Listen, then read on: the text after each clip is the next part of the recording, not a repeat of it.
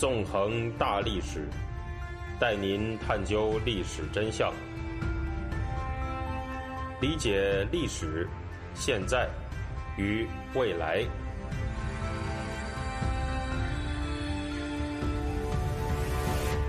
大家好啊，欢迎大家收听《纵横大历史》，我是主持人孙成。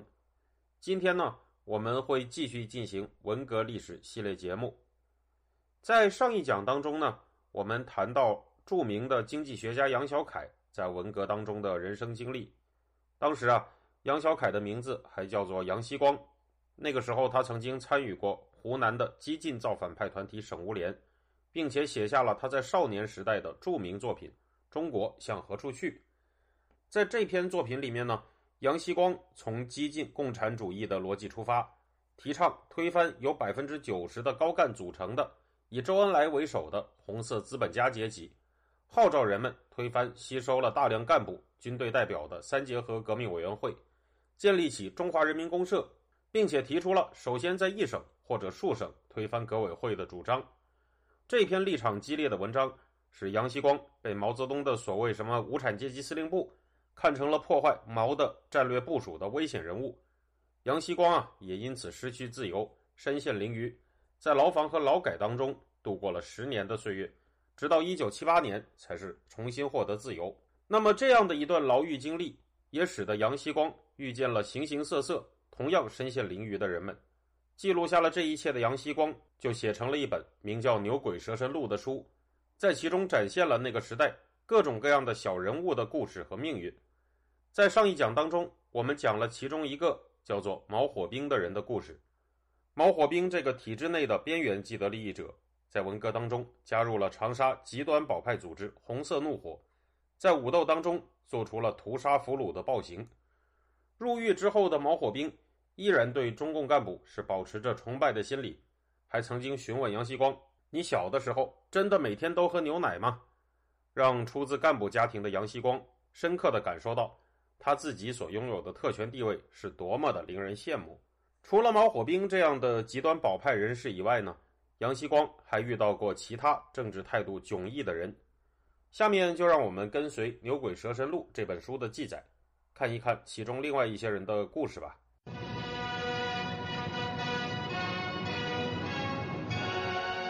牛鬼蛇神录》这本书里面记录了一个叫做苏义邦的思想家。苏义邦这个人呢，没有接受过高等教育。对于苏义邦的人生经历，书里面这样说道，我读给大家听。他初中毕业的五十年代，虽然入学不大看阶级成分，但是属于四类人的子女是不能进大学的。这四类人是被共产党杀掉的，被共产党关押的，被共产党管制的，及逃往海外的国民党人士，简称杀、关、管、逃。所以苏一邦念完初中就进工厂当了学徒工。他人很聪明。一年多就掌握了他应该在三年内掌握的车工技术，但按当时的制度，所有学徒工三年以后才能出师。一九五七年，共产党号召大鸣大放，他提了一条意见，认为学徒期限应该灵活规定，只要达到了出师的条件，应该允许不到三年就出师。反右派运动中，他这条意见成了对社会主义制度不满的罪名，他被打成坏分子，送农场劳动教养。他到农场后不久，就来了三年苦日子。一九五九到一九六二年，整个中国饥民遍野。苏一邦和他在劳教农场的几位朋友，经常在一起秘密集会，成立了一个小组织，叫民主党。这个组织在文化革命前夕被共产党破获。苏一邦和他的三个朋友进了左家堂。那么书里面说的这个左家堂呢，就是杨希光在被囚禁期间曾经待过的左家堂看守所。在中共制造的三年大饥荒当中，社会上实际上存在着为数众多的反抗事件，其中既有农民群起抵抗，惨遭中共军队屠戮的案例，也有知识分子组建反对派政治组织的事情。苏一邦和几个朋友成立民主党的事，只是这众多被尘封在历史角落中的反抗故事里的一个。在被捕之后，苏一邦被当局判了死刑。而且在被杀害之前，带了一年多沉重的镣铐。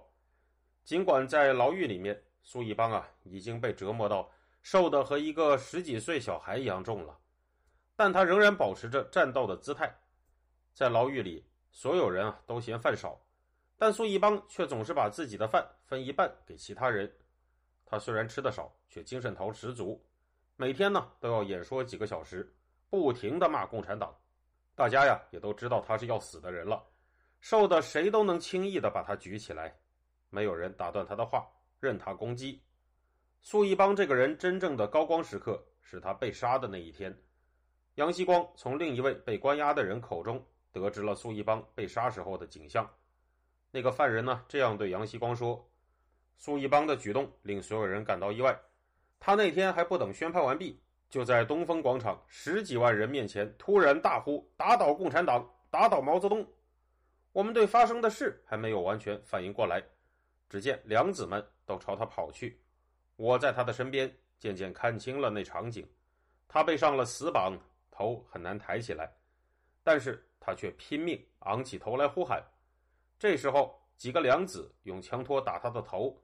他的声音还没有停止，有个梁子用枪刺朝他口里扎，顿时鲜血直喷，但他还在奋力挣扎。这时，另一支枪刺插入他的嘴中，金属在牙齿和肉中直绞的声音使我全身发麻。还不到宣判大会结束，他已经死在了血泊中。这段话里面所说的“梁子”这个词呢，是当地的乡语当中军人的意思，在刑场之上。苏一邦也并没有屈服，而是喊出了“打倒共产党，打倒毛泽东”的口号。最后啊，是被军刺给活活的刺死。当局用这样残忍的手段杀害苏一邦，可以说是残酷的令人发指。而苏一邦所表现出的那种勇气和牺牲的精神，也足以配得上“壮烈”两个字。杨小凯在书中说道：“虽然他一直并不真正了解苏一邦的政治观点。”以及他所组建的政党的政治主张和意识形态，但是呢，苏一邦血肉模糊的身影却给杨小凯留下了印象。杨小凯在书里面这样感叹道：“可悲的是，世人可能永远也不知道他的民主党的政治纲领和意识形态了。”听众朋友，您现在收听的是回顾文革系列节目，我是主持人孙成。您现在收听的是自由亚洲电台的《纵横大历史》栏目的回顾文革，我是主持人孙成，欢迎您继续收听。另一个充满细节的故事是关于一个叫做李良的人。李良呢是激进造反派组织长沙青年的大脑和灵魂。至于这个长沙青年，则是当地长桥农场的劳教就业人员，在一九六七年春夏建立的一个组织。他们的政治目标之一是向多年来迫害他们的公安局干部复仇。一九六七年夏天，长沙的造反派击败了保派，保派向湘潭败逃，造反派则是乘胜追击。双方呢，在一个名叫易家湾的小镇爆发了激烈的战斗。大家要注意一下，在这个地方啊，我之所以不用武斗这个词，而是用战斗这个词来形容这场武装冲突。是因为呢，它可以说是一场真正的战斗，或者说是战争。战斗的双方甚至是动用了坦克和迫击炮。至于李良呢，就是在这场战斗当中担任先锋的长沙青年的指挥官。对于李良的人生经历，杨小凯这样写道：他出身于旧时代的名门望族，六十年代初是位大学生。由于大跃进后对共产党政权的反感，他几次试图越境逃往香港。被抓获后劳教三年，三年期满被强迫就业。他是长沙青年中文化最高的人，也是长沙青年的大脑和灵魂。这一段描述乍一看来呢，可以说是相当的反常识了。因为在人们的印象里，激进造反派呢，往往是被看作原教旨主义的毛左。但是李良本人呢，不但是出自旧时代的名门望族，而且啊，还是一个多次试图逃港、反感共产党的人。可以说，他作为激进造反派组织的灵魂人物，是在打着红旗反红旗。这样的人呢，实际上也就是随着两年文革走向尾声，中共高层各派一致发动的清理阶级队伍、清查“五幺六”、一打三反等大规模镇压的重点杀戮对象。李良本人的结局啊，也没有能够逃脱这样的镇压。在一九七零年一打三反运动中，李良被拉出去杀掉了，因为李良也是中共眼中的政治隐患。对于李良的被杀，有造反派成员这样评价道：“这些公检法的家伙真是一帮畜生，他们中很多人要不是李良制止长沙青年的人乱打乱杀，早就没有命了。他们今天得了势，不但不念李良的救命恩，反而认为他有文化、有头脑，政治上危险，不杀他不安心。”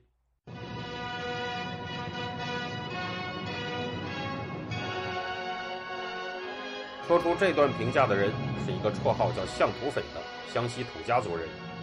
这位相土匪啊，也是一名长桥农场的造反派成员，大名叫做向远义。因为来自历史上绿林好汉充斥的湘西，而得到了“向土匪”这样一个绰号。在一九五九年的大饥荒当中，向土匪只有十多岁，他所在的村子里饿死了很多人。向土匪和他的母亲。是靠着吃他饿死的父亲的肉才活了下来。经历了这样惨绝人寰的遭遇，家破人亡的向土匪被母亲送上了逃荒的道路，来到长沙变成了一名扒手，最后被当局呢送到长桥农场劳教三年。在长桥农场的造反派长沙青年兴起的时候，向土匪也变成了他们中的一员，而且亲眼见到了造反派的成员。对残忍迫害过自己的干部的酷烈复仇手段，他也经历了一家湾的坦克迫击炮大战。对于向土匪的故事，杨小凯在《牛鬼蛇神录》中这样评价道：“我读给大家听。”杨小凯说呢，相土匪的故事使我震惊和不安，因为我一直认为造反派和保守派之间的政治冲突是由政治观点的冲突引起的。虽然我比别人更注意这种政治冲突背后的社会矛盾。但我不会想到，对于相土匪的小团体而言，这种根深蒂固的阶级仇恨和互相迫害，却不需要任何政治意识形态，它是赤裸裸的互相迫害和报复。我有时用《双城记》中的故事安慰自己：造反运动中民众的暴力，都是由革命前社会上层阶级对下层民众的系统暴力迫害引起的，正像法国大革命的残暴的一面。是由当年贵族的残暴引起的一样，在《牛鬼蛇神录》这本书里面，杨小凯还讲述了许多其他人的故事。由于今天的时间关系，我就没有办法在这个地方一一列举了。不过，在今天这一讲当中，我所列举的例子已经足够的表明，在那个时代的社会，绝不是表面上看上去的那样整齐划一。在各种歇斯底里的“毛主席万岁”的口号声之下。那时候的社会当中呢，依然存在着政治理念、诉求和行为方式千差万别的各种人物以及群体。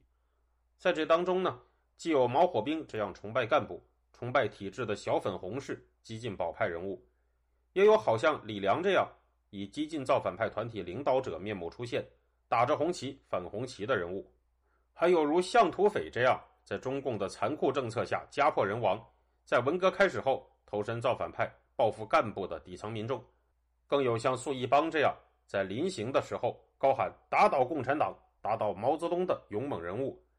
可以说，文革既是一次疯狂的中共政治运动，也是一次将当时社会上各种势力都卷了进去的复杂社会冲突。对于文革这一段十分复杂的历史，我们绝不能将目光仅仅局限在中共高层之间那种种。好像宫斗剧一样的权力斗争上面，更是需要把目光向下，在关注那些受难的民众的同时，分析那个时候的种种社会冲突。只有这样，我们才能够对文革这段历史建立起一套完整的认知图景，达到真正意义上的以史为鉴。那么到目前为止呢，文革历史系列节目已经进行了二十五次了。通过这二十五次的节目，我已经阐释了。我对文革历史的解释模型，以及我认为认知这段历史的时候需要注意的各种各样的问题。那么从下一讲开始呢，我们就要进入一个全新的板块了，那就是按照时间的顺序，开始更为详细的把整个文革历史从头到尾的讲一次。好了，那么这个星期我们就到这里，感谢大家，我们下个星期再见。